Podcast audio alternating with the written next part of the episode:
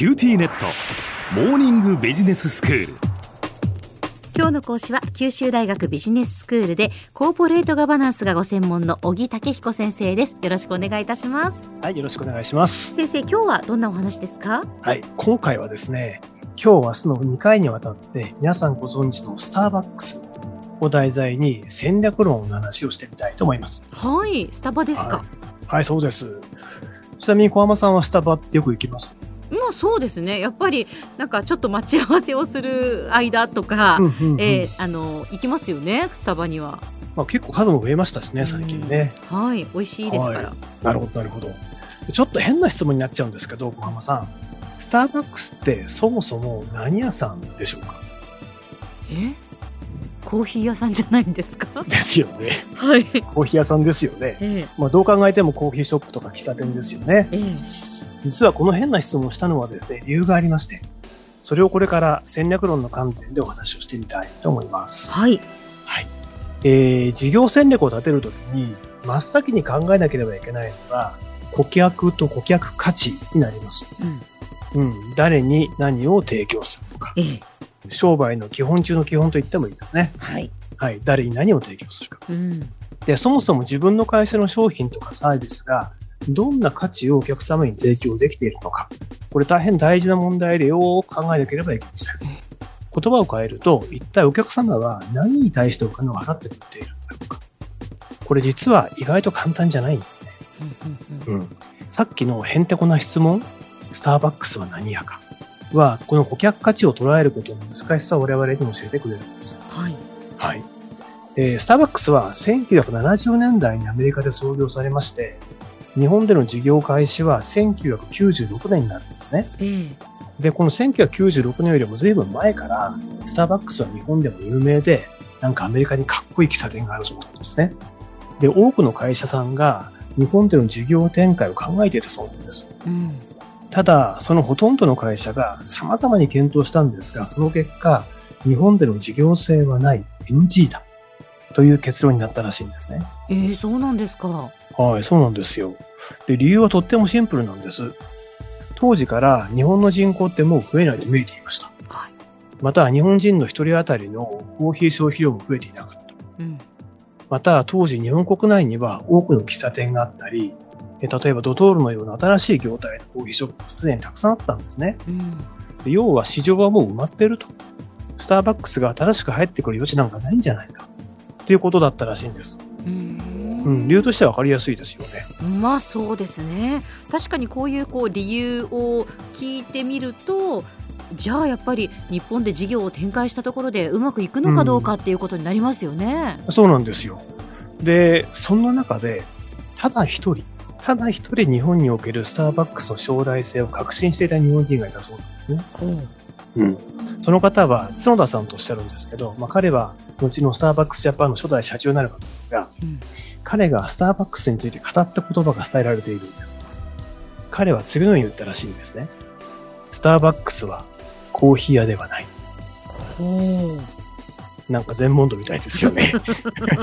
スターバックスはコーヒー屋ではない。はい、そう言ったらしいんです。うんで、続けて彼はこう言ったらしいんですね。スターバックスの提供価値は、あの時間と空間だ。うん。で、この話を聞いたときに僕はえらく感動してしまったんです。うん小浜さんどう思います？なるほど、まあ、確かにその売るものとしては商品としてはコーヒーなんだけれども、うん。そのそれだけを売っているのではないっていうことですね。そうなんですよ。そこで過ごすその時間とかコーヒーの香りのするそのお店の中にいるうん居心地の良さとか、そこで時間を費やしたいっていうそういう場だっていうことなんですね。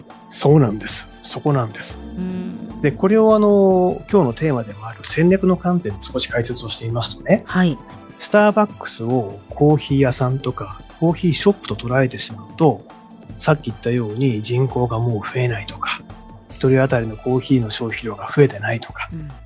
すでに喫茶店が山ほどある、なんていう推論が働いて、市場は飽和をしていて、スターバックスに参入の余地なんかないんじゃないか、というふうになってしまうんですね。うん。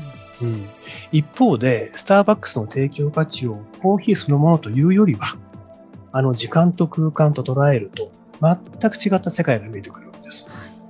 あのゆったりとした時間と空間を提供している状態って他にあんまりないわけですね。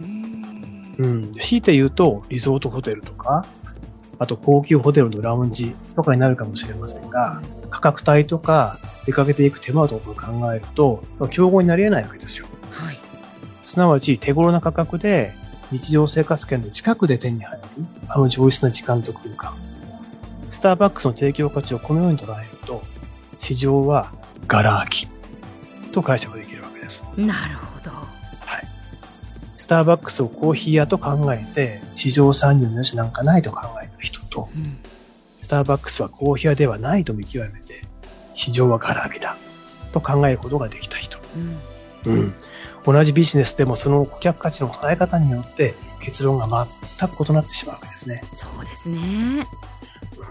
でここでのポイントは、我々が従来使っている分類、このケースで言うとコーヒーショップとか喫茶店になるんですけれども、そういった分類に安易に頼ってしまうと、その本質を見失ってしまうということなんです。うん。顧客の目線で顧客価値の本質を捉えることがいかに重要かということがわかるのではないかと思います。いやだからやっぱり単なるコーヒー屋ではないっていうその時間と空間を提供するんだっていうところで見てみると確かにこうスターバックスってそのなんでしょうこう照明だとかそれからその座る椅子だとかそれからあのお店も非常にこう作りがおしゃれですもんね。そうなんですよね。とってもこう外観なんかもこう工夫されているようなお店もあったりしてなんかやっぱ全てがそういう意味でこうプロデュースされてるんだなっていうのがよくわかりますね。そうなんです。うん、で、この初代の社長さんはですね、渡米をして、で、このスターバックスの創業者にこの話をしたらしいんです。はい。らその場で意気投合して、その後トントン拍子で日本進出の話が進んだというふうに発表しています。では先生今日のまとめをお願いします。はい。スターバックスは何やか。戦略の基本的要素である顧客価値の本質を見抜くこと。その大切さをこの全問答が教えてくれると思います。今日の講師は九州大学ビジネススクールでコーポレートガバナンスがご専門の小木武彦先生でした。どうもありがとうございました。ありがとうございました。